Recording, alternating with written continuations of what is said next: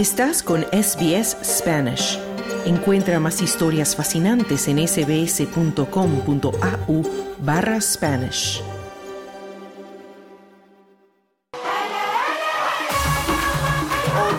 SBS en español en el Mundial Qatar 2022.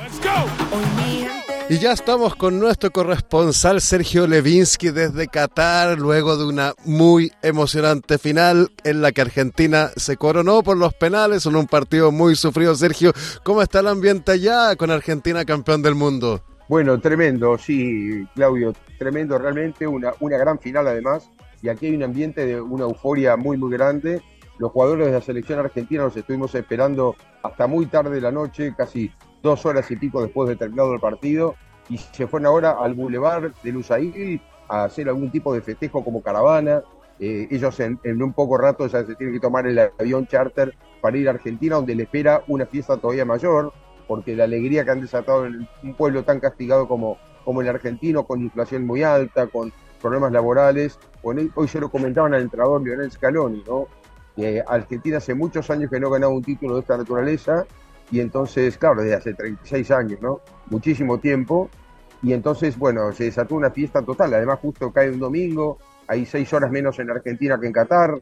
Así que, bueno, realmente casi que todo ha salido glorioso, menos el sufrimiento del partido sí, porque la sensación que queda, y que lo dijo Scaloni también, iba a revisar la semana del partido, porque le deja esa idea de que no debieron sufrir tanto y que lo pudieron haber ganado en los 90 minutos. Justamente, si hay que hablar de una frase de la final, seguramente es la emoción, la dificultad, sin sufrir no se goza. Un 2 a 0 con una Francia extrañamente muy replegada, no había pateado al arco hasta que tuvo esos 10 minutos finales del partido donde con un Mbappé eh, desatado logra empatar y pone, bueno, nervioso a todo un país, a todos los seguidores de Argentina, pero finalmente se supieron reponer. Vamos analizando un poco cómo se dio el partido, Sergio. ¿Te pareció te parecieron buenos los planteamientos de Argentina inicialmente y luego los cambios de Francia? Sí, me, pareció muy bien el planteo original de Argentina. Yo creo que fue un gran acierto el de colocar a Ángel Di María por la banda de,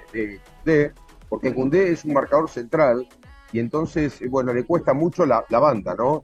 Eh, abrirse por la banda. Claro, él tiende a cerrarse, como todo marcador central.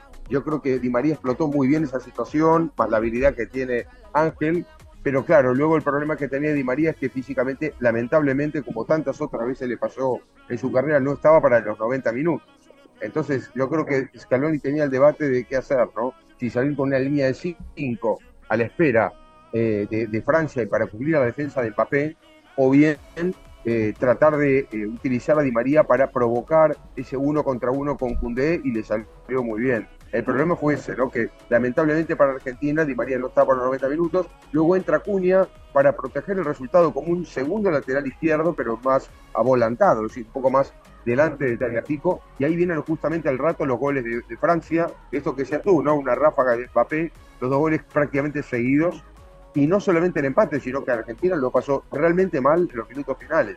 Hubo una tapada monumental de, Emiliano Martínez, de Dibu Martínez, el arquero argentino, que ha sido tan importante en este mundial, que casi se gritó como un gol el Tapapé porque si no era el triunfo directamente de Francia. Sí, mira, varias cosas que, que comentar. Obviamente una de las grandes figuras fue el Dibu Martínez, tal como tú dices, esa parada monumental que realiza en el último minuto. Se vio muy bien, como comentaba José Di María, pero también, aparte de Messi, que vamos a darle luego un espacio, obviamente solo para hablar un poquito de Messi, pero el medio campo estuvo espectacular, Enzo Fernández, De Paul, que las corrió todas, McAllister, McAllister también, un Julián Álvarez muy, muy sacrificado, y la defensa también que, funcionó muy bien, a pesar de que Otamendi se nubló, digamos, un poco en los últimos minutos con el penal y luego también esa jugada que salvó el Dibu Martínez. Pero fue una selección bastante compacta. ¿Te gustó lo que también cómo fue manejando eh, Lionel Scaloni, ¿no? También después de haber empatado, cómo fue manejando a los jugadores para que no se descontrolaran, para que no cayeran en el nerviosismo. Sí, sí, él, él comentó en la conferencia de prensa que siempre trató de ser optimista hasta último momento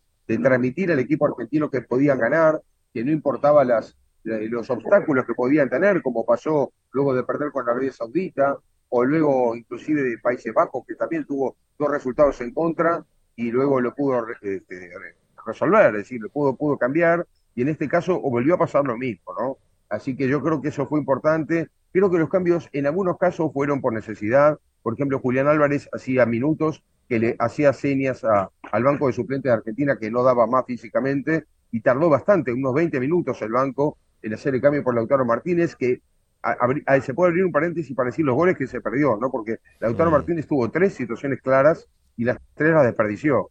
Eh, eh, eh, muchos decían, esto podía quedar en la historia si Argentina no ganaba como aquello, aquello de Higuaín o de Palacio en 2014, ¿no? Los goles que se perdieron frente a Alemania. Por suerte no pasó así porque, bueno, los penales remediaron un poco esos goles que perdió Lautaro, pero el, resto de los cambios fueron prácticamente por necesidad casi todos.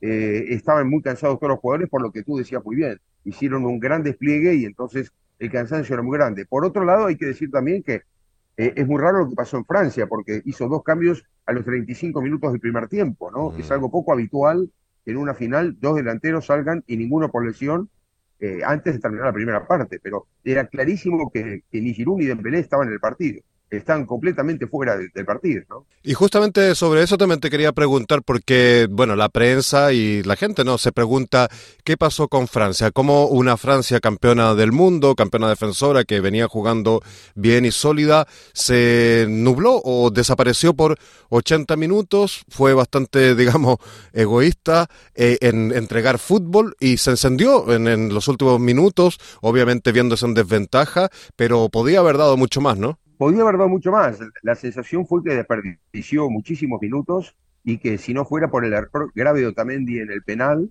que termina con el descuento y rápidamente el empate, me parece que Francia se podía haber ido con una derrota catastrófica la final. Eh, se salvó por, por esas cosas del fútbol, pero me parece que, que, no, no fue un buen rendimiento el de Francia el primer tiempo. Otra cosa rara, Claudio, es la cantidad de pases desperdiciados, ¿no? Saques, eh, por ejemplo, de, de Lloris, del arquero, directamente afuera sin que nadie tomara la, pelota, un saque lateral mal hecho, eh, malos pases, una Francia que durante 75 minutos o 70 minutos casi que no estuvo en el campo, ¿no? Aprovechó ese error y después sí sacó la casta que tiene Francia, evidentemente con tantos jugadores buenos, y yo creo que después acierta de Jam con los cambios, más que acierta diría que se jugó todas las cartas, ¿no? Todas las cartas a poner todos los delanteros que podía, muy bien Turán, delantero muy hábil, evidentemente, que hizo mucho más que Dembélé, eh, bastante bien Coman, hicieron lo que pudieron, pero claro, eh, se partió el partido. Si Francia lo que eligió hacer es un camino por el cual o matamos o nos matan. Mm. Y hablemos de la gran figura. Todos los focos estaban puestos en Lionel Messi, recordando las finales perdidas, mundiales, Copa América, su retiro de la selección, luego su regreso y estos deseos locos que tenía de ser campeón y todo un país apoyándolo y queriendo que cumpliera este sueño que también lo corona hoy, si no como el más grande de la historia, hay uno de los más grandes. ¿Cómo viste a Lío en esta final? Sin duda que esto estuvo a la altura, pero ¿cómo se vivió desde allá? Sí, se lo vio Claudio muy determinado a ganar. Sí, pocas veces yo lo vi a Messi tan, tan, tan metido, tan concentrado en querer ganar. Sí, él hizo todo lo que humanamente pudo para guiar al equipo al, éxito, ¿no? Se lo veía enfocadísimo en el partido y no, no bajó los brazos en ningún momento. Fue claramente el líder de este equipo, ¿no? Mucho más allá de, de, sus goles y, y de su rendimiento que fue muy bueno como casi siempre en este mundial. Y tenemos declaraciones de la figura rutilante del partido del Mundial, Lionel Messi. Que ya está, ya no podemos pedir más nada, la verdad. Agradecer a, a Dios por todo lo que me dio, por, por terminar de esta manera, con, con esta copa tan, tan deseada por mí, por, por mi compañero, por toda Argentina. Y, y nada, somos, somos campeones del mundo. Ese era Lionel Messi, figura y capitán de Argentina. Lo más importante, creo yo, fue de su determinación. Es alguien que me parece que estaba tan determinado que iba contra la historia, incluso si hiciera falta, ¿no? Y ese, bueno, batalla que más allá de la de Francia-Argentina, tuvimos batalla de las dos figuras, Mbappé que despertó al final, Messi que, que siguió creyendo tal como tú decías, que a veces se veía más apagado, apagado, pero en la televisión se le notaba, ¿no? Una determinación en el rostro, se notaba que, que en sus gestos todavía seguía creyendo. Hablamos quizás de la mejor final de la historia y con dos monstruos como, como Messi y Mbappé, ¿no? Sí, sí, bueno, es una gran figura.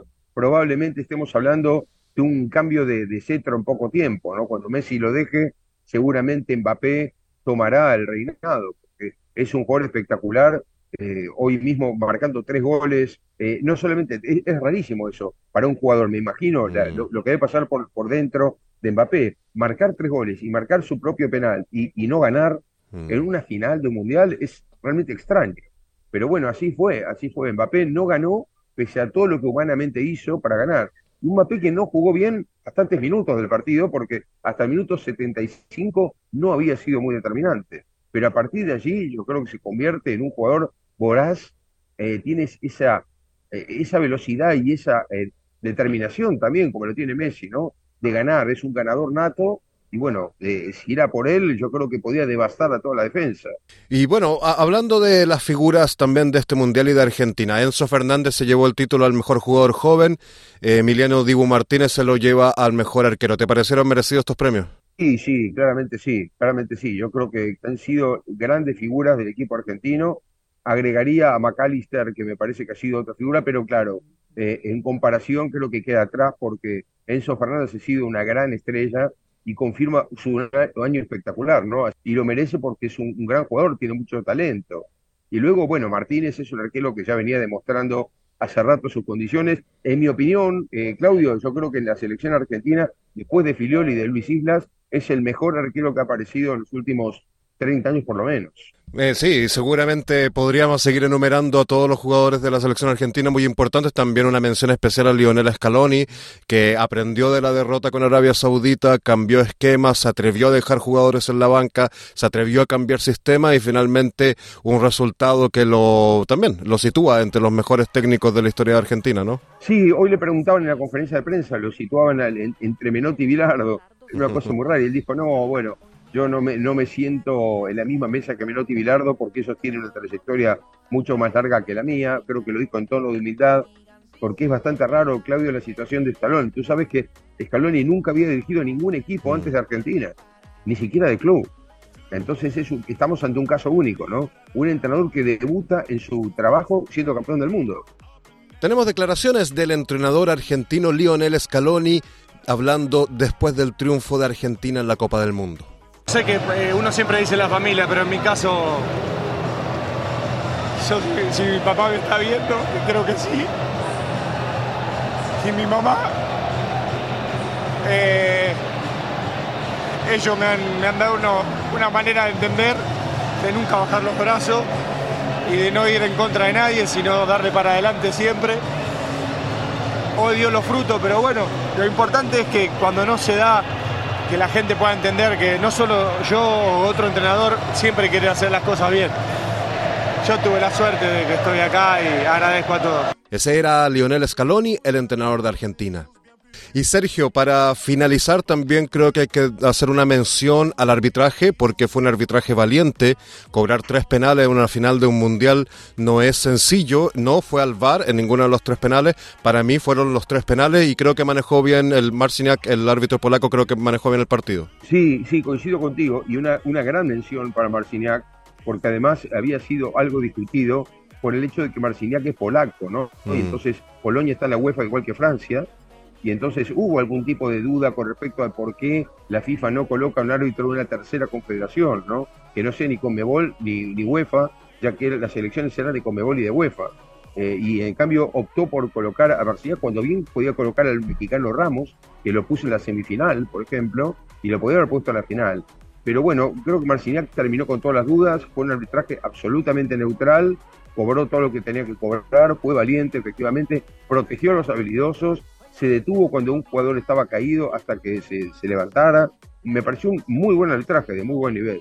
Bueno, y Sergio, para concluir también eh, destacar y felicitarte por esta grandiosa cobertura, eh, otro mundial más que sumas a tu larguísimo currículum de presencias en mundiales y en eventos importantes, y nosotros en SBS y toda la audiencia también te quiero agradecer y felicitar por este maravilloso trabajo que has hecho durante todos estos días. Gracias, Claudio. Bueno, como siempre me he sentido muy cómodo, espero que lo hayan disfrutado. Yo lo he disfrutado mucho y como, como sabes, más todavía siendo Argentina campeón del mundo. Así que, bueno, eh, muchísimas gracias por todo. Un abrazo. Bueno, ya está la despedida. Entonces, Sergio Levins, que es nuestro último contacto desde Qatar. Felicitaciones por el triunfo de Argentina. Muchas gracias nuevamente por tu, por tu esfuerzo. Y aquí cerramos, bueno, nuestros contactos con el gran Sergio Levinsky directamente desde Qatar. Un abrazo, Claudio. Hasta la próxima. Gracias por